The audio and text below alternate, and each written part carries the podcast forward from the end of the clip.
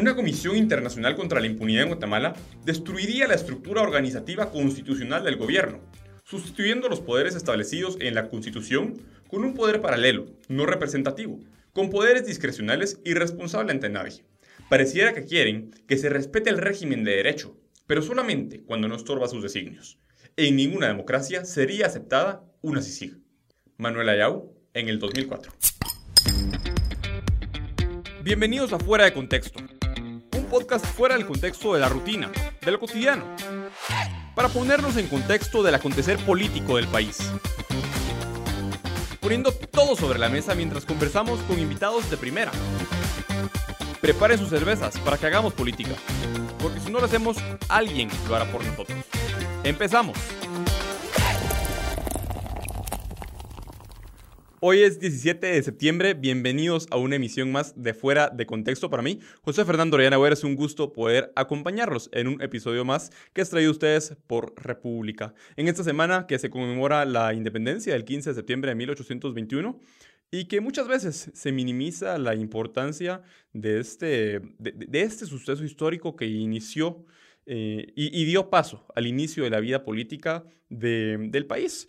Y que, pues, dicho sea de paso, a mi juicio más, más importante que el 15 de septiembre va a ser siempre el 21 de marzo de 1847, cuando se funda la, se funda la República de Guatemala por Rafael Carrera. Pero, de cualquier forma, en su momento vamos a hacer un, un, podcast al respecto de, de, estos sucesos históricos importantes para el, para el surgimiento de, pues de la vida política del país, de la que nos gusta hablar en fuera de contexto con ustedes. Y esta semana, pues para hablar de un tema Em, pues que tiene relación con la independencia, pero particularmente con la independencia de poderes.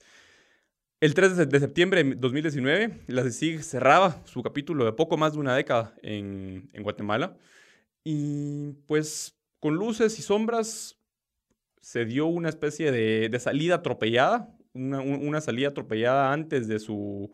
Eh, antes de que pudieran prorrogar su, su periodo, luego de que el presidente Jim Morales en su momento haya prometido que iba a, promover la continuidad de la, de SIG, luego de una serie de, de, situaciones que vamos a hablar hoy con nuestro invitado, José Echeverría. José es eh, presidente del Movimiento Cívico Nacional. José, bienvenido a Fuera de Contexto. José Fernando, qué gusto poder acompañarlos en este programa. Eh, sí, la intención es poder tener una conversación bastante fluida sobre, yo creo que digamos que es uno de los capítulos muy importantes de la política en el país eh, la CICIG, su paso por Guatemala, su implementación, eh, sus resultados o falta de resultados eh, y qué contexto político tuvo detrás, qué lecciones nos deja también, no únicamente para Guatemala, sino en general, porque la CICIG es ese ente ad hoc que no existe en ningún otro lugar del mundo, es un experimento eh, institucional o un intento de fortalecer las instituciones de la investigación penal pública en Guatemala, de la persecución penal, específicamente del Ministerio Público. Eh, yo creo que es un análisis muy interesante a realizar. Eh, vamos a hacer, intentar quitarnos el sombrero de abogados, porque si no, entre dos abogados vamos a hacerlo muy técnico. José, mencionas pues un tema que me parece importante y creo que e, e, es, un término importante, palabra experimento. La CICIG era algo que no existía en ningún país del mundo. Su creación se venía fraguando desde el 2003. La frase que leíamos al principio del programa, esta frase de Manuel Ayau, es una frase del 2004, un análisis que hacía Manuel Ayau sobre pues, la creación de una CICIAX en ese momento, que después se llamó, se llamó CICIG. Y pues creo que el tiempo le dio la razón. Resulta que tenés un organismo que sí, eh, según el acuerdo de creación de la, de, la propia CICIG, buscaba fortalecer, y de hecho lo voy a leer. El presente acuerdo tiene como objetivos fundamentales apoyar, fortalecer y coadyuvar a las instituciones del Estado de Guatemala encargadas de la investigación y la persecución penal de los delitos presuntamente cometidos con ocasión de la actividad de los cuerpos ilegales de seguridad. Eso dice el, acuerdo y no me voy a referir más a él para no aburrirlos con, cuestiones de, análisis puramente jurídicos. Pero José, en ese sentido, Iván Velázquez publicaba, el excomisionado de la el último excomisionado de la SIG, publicaba hace un par de semanas, justamente un 3 de, septiembre, em, pues una pregunta, un sondeo en Twitter preguntando si los guatemaltecos, o más bien la gente que lo sigue en Twitter, consideraba que Guatemala estaba mejor, peor o igual después de un año de la, salida de la CIG. En ese sentido, para poder responder a esa pregunta, creo que hay que pues, poder analizar cuál fue el legado de la CIG. Y si Iván Velázquez hubiera hecho la pregunta a vos sentado en este, en este micrófono, ¿qué le hubiera respondido? ¿Estamos igual, mejor o peor sin la CIG? Estamos peor, lo que significa que la CICIG no cumplió su rol en más de 10 años en el país. ¿Qué quiere decir que estamos peor después de la, de la salida? Es que yo le la década perdida para la justicia en Guatemala. Eh, un enfoque o una política pública debe medirse con sus resultados y los resultados tienen que ser tangibles, se pueden medir, tienen que ser evidentes, deben de poder comunicarse claramente a la sociedad. Eh, ¿Y por qué menciono que debemos verlo desde una perspectiva de política pública? Porque aquí hay un tema muy importante de las instituciones. Las instituciones guatemaltecas del sector justicia son sumamente débiles. Eh, vemos eh, cómo ha permeado esa idea de que es más valioso la persona que la institución. Hoy por hoy vemos declaraciones sumamente preocupantes, aberrantes inclusive, o sea, parecen eh, declaraciones que no parecieran de una magistratura, por ejemplo, en la Corte de Constitucionalidad con la magistrada Gloria Porras, que menciona que lo primero que hace cuando recibe un expediente es determinar el perfil de quien lo interpone y hace eh, referencia específicamente a dónde estudió, cuándo se graduó, dónde trabajó, de qué es su punto de tesis, a quién le dedica la tesis. Entonces uno dice, realmente ese es el nivel de magistrados que tenemos. Pero más allá del nivel de magistrados, la reflexión creo que va más allá de decir, las instituciones eh, que tenemos actualmente no son lo suficientemente fuertes para exigir que el nivel de las personas quienes las ocupen eh, sea, sea de buen nivel. Y lo menciono también porque creo que la CICIG, en su, en su concepción o en su inicio, tenía esa intención de fortalecer las instituciones. La CICIG, como órgano de Naciones Unidas en Guatemala, iba a fortalecer el Ministerio Público. Entonces, todos aquellos quienes lloran y veían en, Iván Velázquez esa imagen del Salvador o de, un como Salvador de la justicia en Guatemala, eh, hoy por hoy critican al Ministerio Público y a la fiscal general actual. Entonces la pregunta es, entonces realmente la CICIG no hizo su trabajo porque no dejó un Ministerio Público más fortalecido. Hace unos meses atrás, en una conferencia de prensa, la fiscal general declaraba que muchas eh, capacidades de investigación ni siquiera fueron entregadas en su totalidad al Ministerio Público. Entonces se volvió la CICIG en ese ente paralelo, eh, sin controles, sin una institucionalidad definida, ni siquiera en donde quien ocupara el puesto podía hacer y deshacer con inmunidad diplomática de por vida. ¿por qué alguien tendría una irresponsabilidad o falta de responsabilidad de su quehacer en una institución donde hay persecución penal pública de por vida?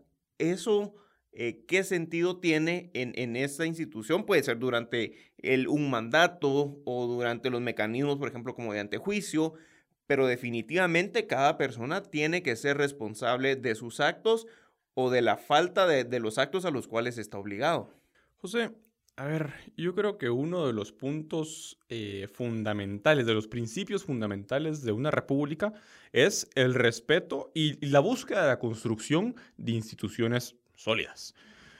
En ese sentido, cuando uno voltea a ver eh, la CICIG y, se da cuenta de su, de su pasado, la CICIG fueron sus comisionados. La CICIG fue el comisionado Carlos Castresana, la CICIG fue el comisionado un poco intrascendente Francisco Alanese y la CICIG fue el último comisionado Iván Velázquez. En el caso de Castresana y de, Iván Velázquez, pues es interesante la forma en la cual ambos tuvieron un protagonismo bastante pues, importante. En el caso de Castresana, eh, incluso eh, por, por, un tema relacionado con la muerte de Rodrigo Rosenberg, que da inicio, eh, y eso no tiene nada que ver con el, con el podcast, al movimiento cívico nacional. Pero que de una u otra forma, desde su inicio, esos males que traía de por sí ya la, la conformación eh, institucional de la, de CICIG se fueron pues, reflejando. Llegamos a un punto en el cual en 2015 yo estaba bastante positivo, y te digo yo, tal vez 2014-2015 fue cuando cobré conciencia política yo pues estaba bastante positivo de ver la forma en la cual el comisionado Iván Velázquez estaba llevando eh, pues sus acciones. Hasta ese momento, en el 2015, no había habido ninguna especie como de excesos en el uso de sus facultades. De hecho, el primer gran caso de Iván Velázquez es el caso en contra de Roxana Valdetti y Otto Pérez Molina. Pues yo recuerdo que estábamos todos en las marchas manifestando eh, en, en, contra del, del, gobierno Otto Pérez Molina y Roxana Valdetti, eh, pidiendo su renuncia. Finalmente se da la renuncia a ellos. Pero a partir de ello, en vez de seguir para arriba, únicamente a mi juicio, la sí fue cayendo, cayendo, cayendo, cayendo en cuanto a la confianza y credibilidad que tenía. ¿Por qué? Porque se encargó de de una u otra forma pues realizar investigaciones mediáticas, investigaciones que a la fecha muchas siguen sin cerrarse, investigaciones pues dirigidas contra personas y contra grupos específicos que yo no, insisto, si habían actos de corrupción había que investigarlos evidentemente, pero el punto es que por ejemplo la, Unión, la, Unidad Nacional de la Esperanza, el, partido UNE, un partido que pues se sabía y había evidencia a la vista que no era necesario escudriñar mucho de que se habían cometido actos de corrupción durante ese, durante ese gobierno por Santa Torres y Álvaro Colón. Y de ese caso, lo último que hizo Solesig fue pues voltear a ver ese gobierno. Pero lo contrario, eso fue algo que no se, que no se tocó. En ese sentido, José, eh, pues, ¿qué, ¿qué pensás respecto de esto? ¿Qué, ¿Qué, fue lo que hizo que la CICIG terminara por caer a tal punto que en esa batalla que se dio en el 2019 y 2018 2019 entre Jim Morales y la, y la CICIG, el que terminó ganando para fines prácticos esa, esa batalla política fue el gobierno de Jim Morales y no fue una comisión que tenía supuestamente el apoyo de, bueno, que tenía el apoyo de Naciones Unidas, supuestamente el, apoyo de la Embajada eh, Americana, y además tenía el apoyo de la Corte de Constitucionalidad, que pues de forma interesante, Gloria Porras lo que vino a hacer hace unas semanas es confirmar la teoría que todos teníamos, em, por lo menos en este, en este espacio, de que la Corte de Constitucionalidad va resolviendo los casos dependiendo de quién sea el que los plantee. Sí, yo creo que, que tocas un punto interesante porque realmente... Eh, la CICIG, yo creo que hay dos facetas que hay que analizar. Uno es la faceta mediática de la CICIG y la otra es la faceta institucional. ¿Y por qué la separo? Porque en la faceta mediática, la CICIG de una forma muy hábil supo aprovechar un tiempo político en, capitalizar un apoyo mediático eh, cuando realiza las investigaciones contra Otto Pérez y Roxana Valdetti. Ese apoyo mediático lo intentó traducir en acciones políticas eh, que, que, ahí ya no era su mandato hacer eso. O sea, estamos hablando de cómo una institución que tiene el mandato de fortalecer la investigación penal hace una muy, arma un buen caso, digamos, en contra de Roxana Valdetti y de Otto Pérez Molina y luego, en lugar de seguir fortaleciendo el Ministerio Público y sus capacidades de investigación, se dedica a ser un actor político y a impulsar causas y agendas políticas en el país, intentando aprovechar ese, ese buen, buena prensa que habían generado en los últimos meses, y hablamos del año 2015-2016. Eh, sin embargo, eso no era su función. ¿Y por qué es importante entonces la otra faceta del, rol institucional? Porque si una institución, veamos los parámetros que deberían ser básicos en una institución eh, pública, porque cuando hablamos de instituciones hay que separar de las instituciones sociales y las dinámicas sociales que tenemos como, eh, como humanos que vivimos en sociedad así como las instituciones públicas. Entonces, ¿qué pasa con las instituciones públicas? Como son poder público, tiene que estar controlado, tiene que estar definido qué puede hacer y todo lo, demás de que no esté explícitamente que puede hacer, no lo puede hacer. ¿Cuál es su responsabilidad?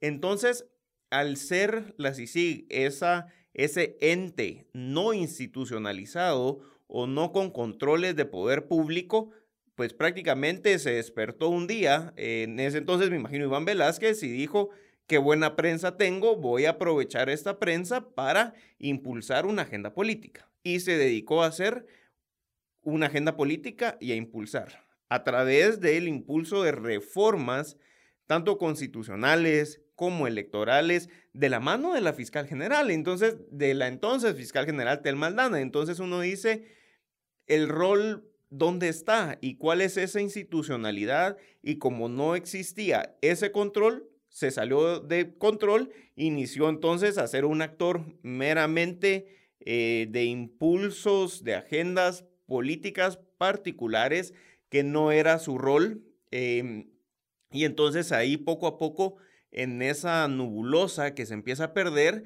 empieza a ganar naturalmente enemigos políticos, porque cuando alguien quiere impulsar una agenda política, va a haber alguien que no va a estar de acuerdo, otro que va a estar medianamente de acuerdo, eh, va a tener que empezar a realizar reuniones en donde va a tener que negociar políticamente sus acuerdos, qué legislación quiere que pase, qué cambios quería que estuvieran en las reformas constitucionales, cuáles no. Ese no es el rol de una institución de, de, una naturaleza de fortalecer la investigación penal pública. ¿Cómo llega una organización como la CICIG de tener el mandato de realizar eh, fortalecimientos o mejorar las capacidades del Ministerio Público a realizar reuniones políticas para definir qué debería pasar o qué no debería pasar en una reforma constitucional. A sentarse con diputados a puerta cerrada en un hotel, por ejemplo.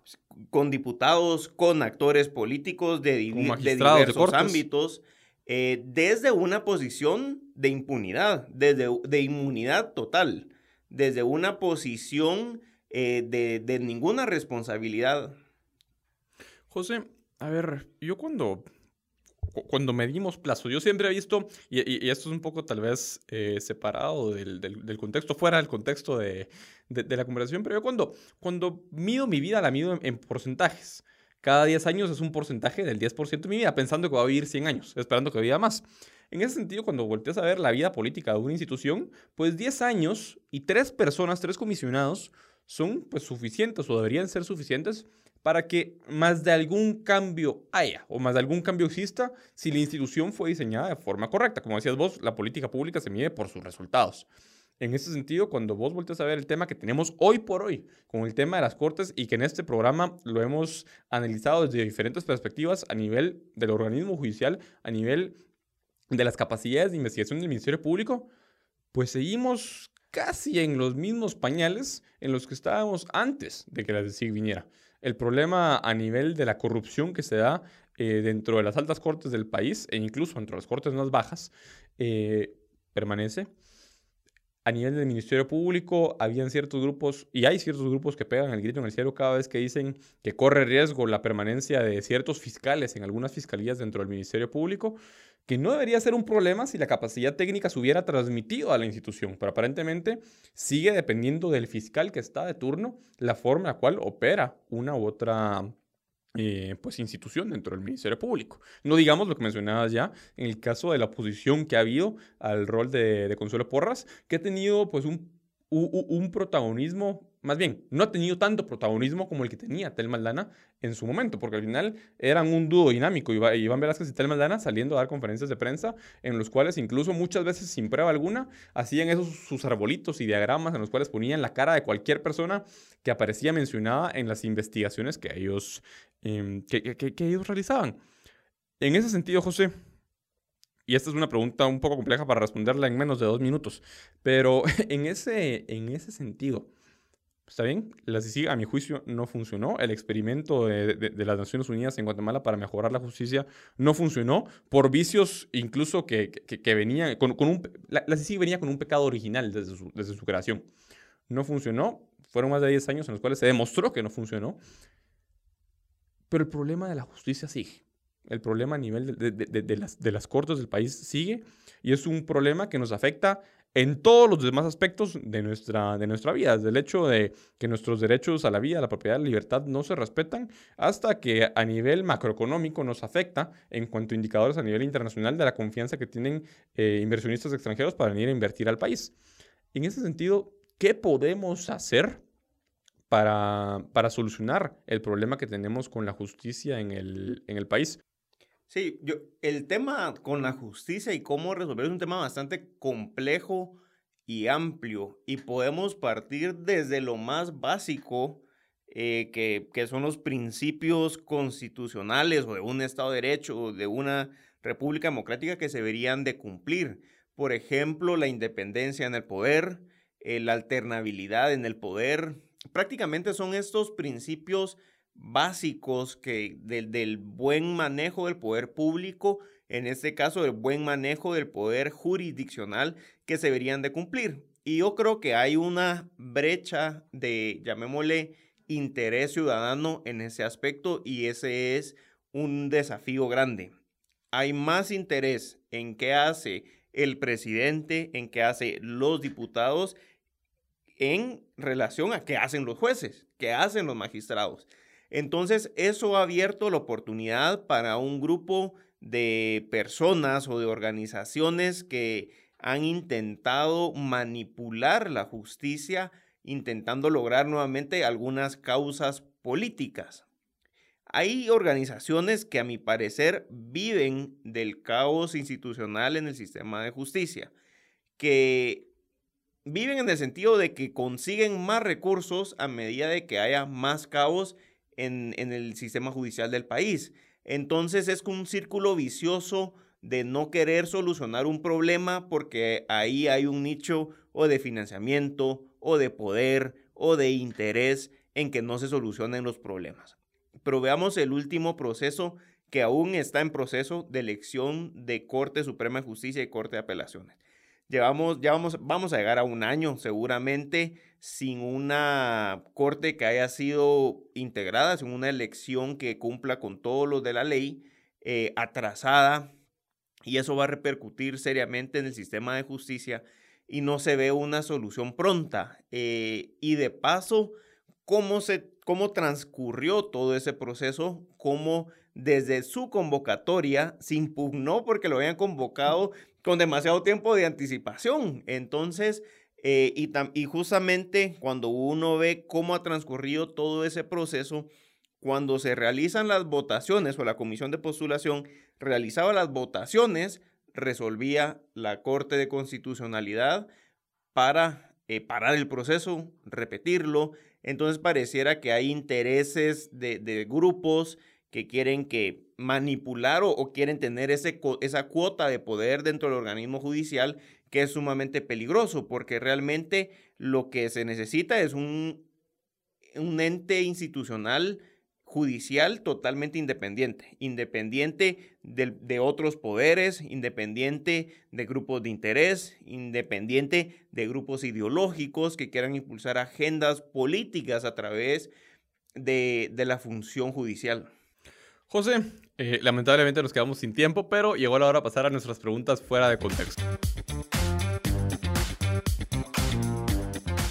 Como ya saben ustedes, eh, esas son una serie de 10 preguntas rápidas. Yo te voy a tirar unos temas y lo que tengas top of mind en menos de 5 o 10 segundos, lo respondes. ¿Listo? Listo. Estado de calamidad. Amplio. Independencia del 15 de septiembre. Fecha reflexiva, de reflexión. Subir los impuestos. Nefasto. Segundo pico de contagios en Guatemala. Nunca ha llegado. Reapertura del transporte público. Importante. Lionel Messi. Buen jugador. Vacunación obligatoria. Eh, preocupante. Magistrada Gloria Porras. falta de independencia. Procurador de los Derechos Humanos Jordán Rodas. Irresponsable. Toque de queda de 9 pm a 4 am. Medida abusiva.